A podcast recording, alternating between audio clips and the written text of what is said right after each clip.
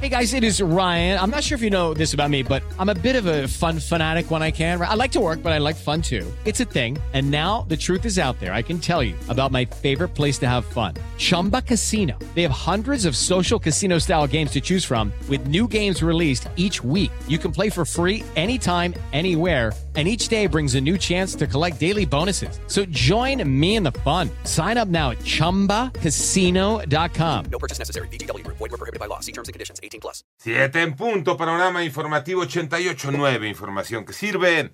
Yo soy Alejandro Villalbazo, Twitter, TikTok, arroba mm, Villalbazo13. Es viernes 25 de agosto, Iñaki Manero. ¿Cómo andas, Iñaki? ¿Cómo estás, Alex Villalbazo? Y en el panorama nacional, el contenido de los foros del Frente Amplio por México en los que sus aspirantes presidenciales han expuesto sus propuestas de país violan las reglas electorales. Esto lo determinó la tarde del jueves el Instituto Nacional Electoral.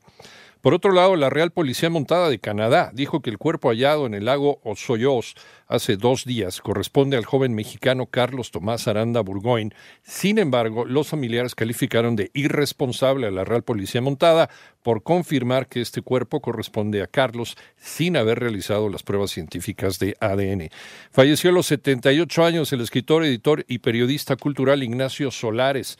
Su esposa Mirna Ortega confirmó que el autor de Delirium Tremens falleció a las 21.30 horas de ayer jueves en el Hospital Médica Sur de Ciudad de México a causa de diversas complicaciones de salud. Descanse en paz. Un niño de 12 años que jugaba en un campo de fútbol de San Francisco del Rincón en Guanajuato fue asesinado por sujetos que le dispararon desde una camioneta. Este ataque dejó además a otros dos menores de edad heridos.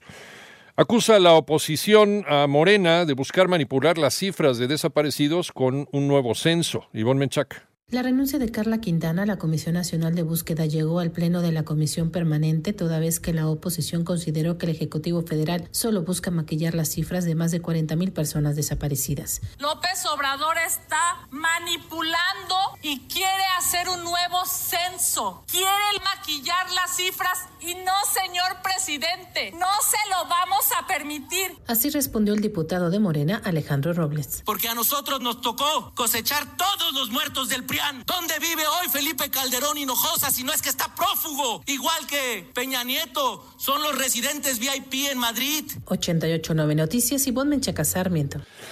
En otras cosas, en la Cámara de Diputados se lleva a cabo el foro Beneficios de la Inteligencia Artificial para el ejercicio del periodismo. René Ponce. Integrantes de la Comisión de Ciencia, Tecnología e Innovación de la Cámara de Diputados coincidieron en que la inteligencia artificial es una de las herramientas más importantes y prometedoras que se tiene al alcance para maximizar el trabajo, sin que esto deba pensarse como un instrumento que va a sustituir el talento de los reporteros, columnistas, editores o jefes de información. Destacaron que la inteligencia artificial difícilmente podrá suplir el olfato periodístico ni la capacidad de poder narrar alguna noticia, pero sí podrá mejorar los procesos en el ejercicio del periodismo. Finalmente señaló señalaron que el periodismo busca investigar la verdad con objetividad y al final servir de equilibrio entre las fuerzas en el mundo. Para 88 9 Noticias, René Ponce Hernández. Vámonos al panorama internacional. El expresidente de los Estados Unidos, Donald Trump, quedó en libertad condicional. Esto ya se esperaba tras pagar una fianza de 200 mil dólares, según los registros de la cárcel del condado de Fulton en Atlanta, en Georgia,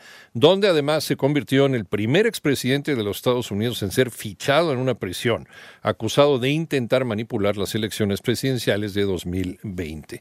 Por otro lado, el gobierno de Canarias informa que fue estabilizado el incendio forestal de Tenerife, que nueve días después ha logrado quemar más de 14 mil hectáreas, es decir, cerca del 7% de la superficie de esta que es la mayor de las Islas Canarias, parte de España.